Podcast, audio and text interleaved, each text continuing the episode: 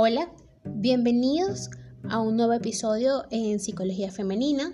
Mi nombre es Isneikar Blanco, soy psicólogo clínico eh, y me enfoco sobre todo a, un abordaje humanista dentro de la psicología femenina, este mundo llamativo de, la feminidad. El día de hoy voy a hablarles un poco sobre los rasgos de las personas narcisistas y cómo esta característica de personalidad exacerbada influye en las relaciones de parejas.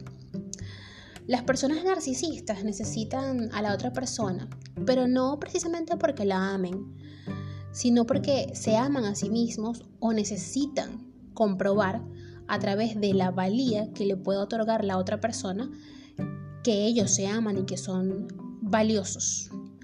Partiendo de esta base, se puede entender que los narcisistas utilizan diferentes métodos para sentirse queridos y admirados, por encima de todas las cosas. Ojo, puede entenderse, más no justificarse. Esto, las personas que tienen un alto nivel de narcisismo entran en la categoría de, de patológico.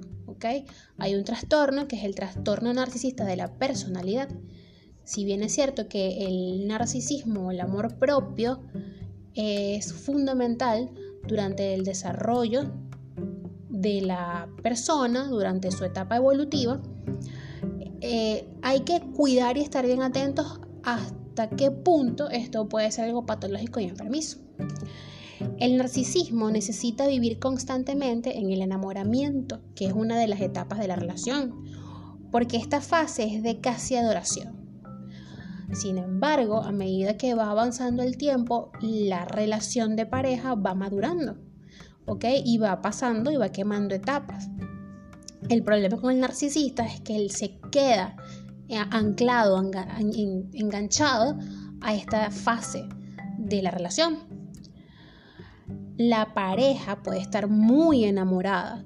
Sin embargo, va a tener una tendencia a ir separándose poco a poco y será cada vez más independiente, lo cual no deja de ser un proceso normal de las relaciones. Sin embargo, un narcisista no puede soportar esto, porque lo que ellos desean es dominar al otro, ser el centro de su mundo. De allí que puedan recurrir a la infidelidad cuando ya no sienten que son un dios para su pareja es decir, como ya no soy el centro del mundo, de su mundo, entonces yo voy a buscar satisfacer esa necesidad de, atención, esa necesidad de ser el centro, de que todo gire en torno a mí y lo voy a buscar en otra persona. Al fin y al cabo, su objetivo no era sentirse bien en una relación, sino reforzar su autoconcepto, hasta el punto de sentirse único a través de las palabras y miradas de las personas que están a su lado. Las personas con un problema de narcisismo necesitan saber que siguen estando al pie del cañón. Ellos necesitan ponerse metas y alcanzarlas, pero no por el hecho de disfrutarlas, de satisfacer esas metas y de lograr evolucionar en su vida, sino por el hecho de demostrarse a sí mismos que son los mejores.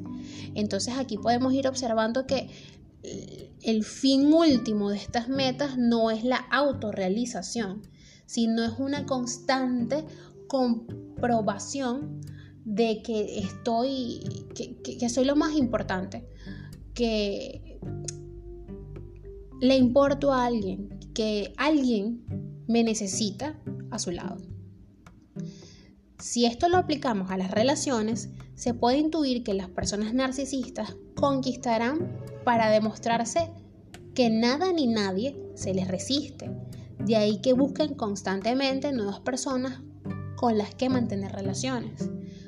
Repito, no se trata de buscar una mejora a tu vida, de compartir tu día a día con otra persona en función de una relación respetuosa, amorosa, sino de demostrarte, de ir comprobando cada día que puedes. Y esto es como un pozo sin fondo, ¿ok? Porque nunca vamos a llenar ese vacío. Yo necesito siempre estar en esa búsqueda constante.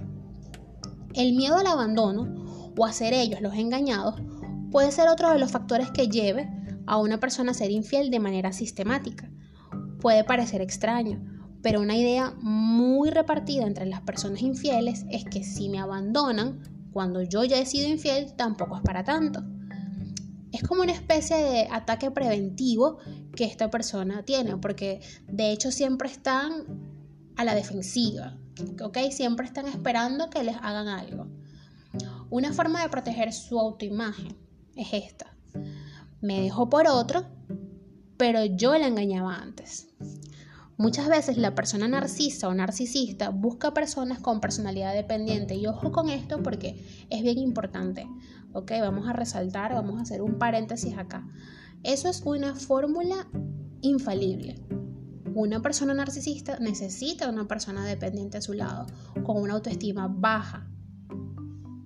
Okay, hay, hay que estar pendiente de esto para asegurarse de que esta persona, el refuerzo constante, la propia valía a través de esta, persona dependiente. Una persona dependiente puede pasar por alto las infidelidades o pensar que se está imaginando las cosas, justificando conductas que indiquen el engaño.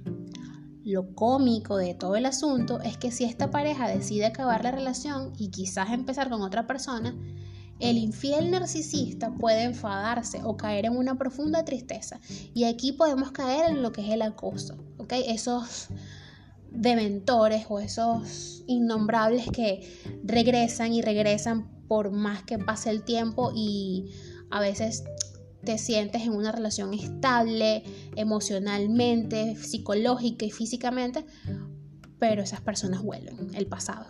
¿Ok? Entonces Aquí vamos a ir revisando un poco eh, si en nuestras vidas existe este innombrable.